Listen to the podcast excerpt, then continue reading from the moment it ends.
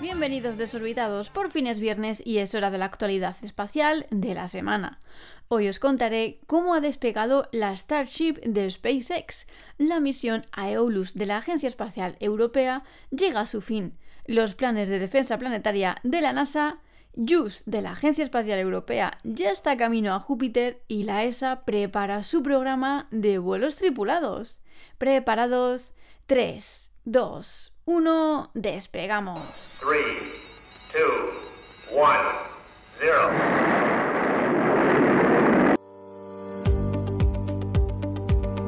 El 30 de abril de 2023 todas las operaciones nominales de Aeolus de la Agencia Espacial Europea, la primera misión para observar los perfiles de viento de la Tierra a escala global llegará al final de su vida útil.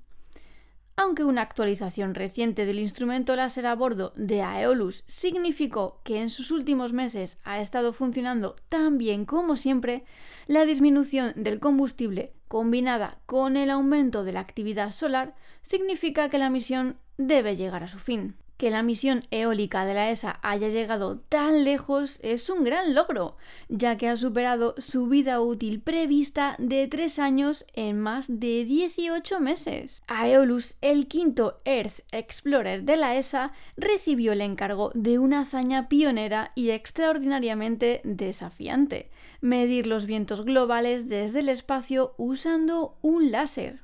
Una vez en órbita, Aeolus se enfrentó a muchas pruebas y se vio obligado a cambiar a su láser de respaldo menos de un año después del lanzamiento. Las luchas valieron la pena, ya que la misión eólica de Europa triunfó. Los datos de Aeolus ahora son utilizados por los principales servicios de pronóstico del tiempo en todo el mundo. Sus numerosos éxitos significan que dentro de una década se lanzará una misión operativa de seguimiento denominada Aeolus 2.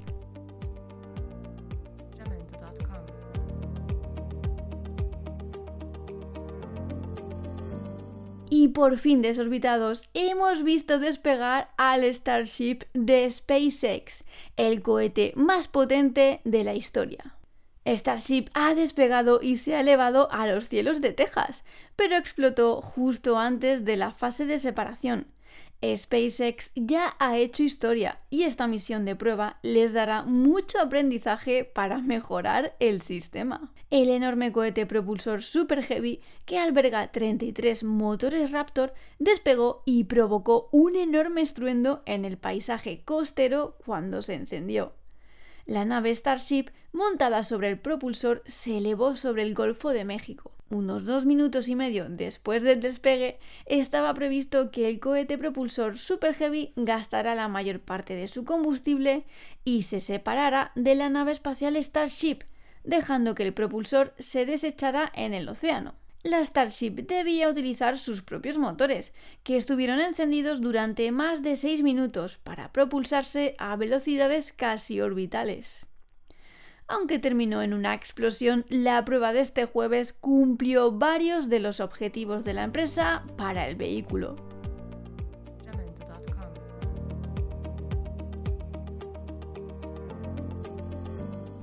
La NASA ha hecho pública su estrategia para salvar a la Tierra, de este modo, con el objetivo de ayudar a guiar los esfuerzos de la NASA durante la próxima década, la agencia lanzó esta semana su plan de acción y estrategia de defensa planetaria.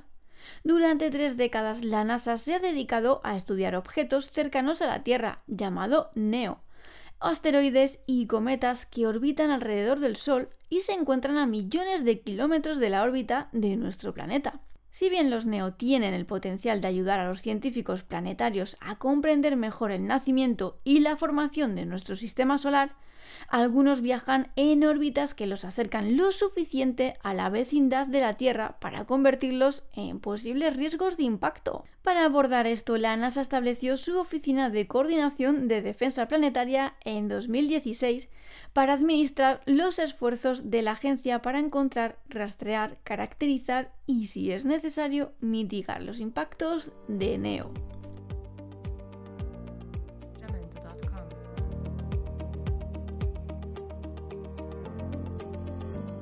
Un Ariane 5 lanzó con éxito la nave espacial europea JUICE en un viaje de 8 años a Júpiter. El Ariane 5 despegó del puerto espacial europeo de Kourou en la Guayana francesa después de que el clima anulara un intento de lanzamiento el día anterior.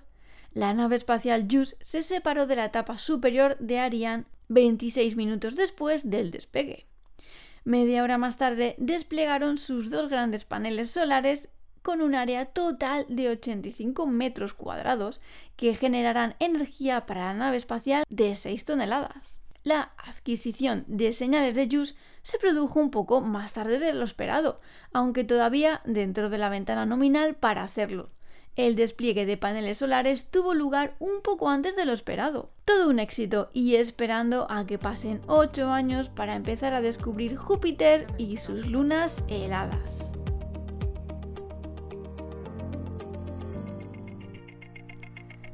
La Agencia Espacial Europea se está preparando para una cumbre espacial este otoño para obtener apoyo para una nueva iniciativa de vuelos espaciales tripulados, así como una nueva estrategia de lanzamiento.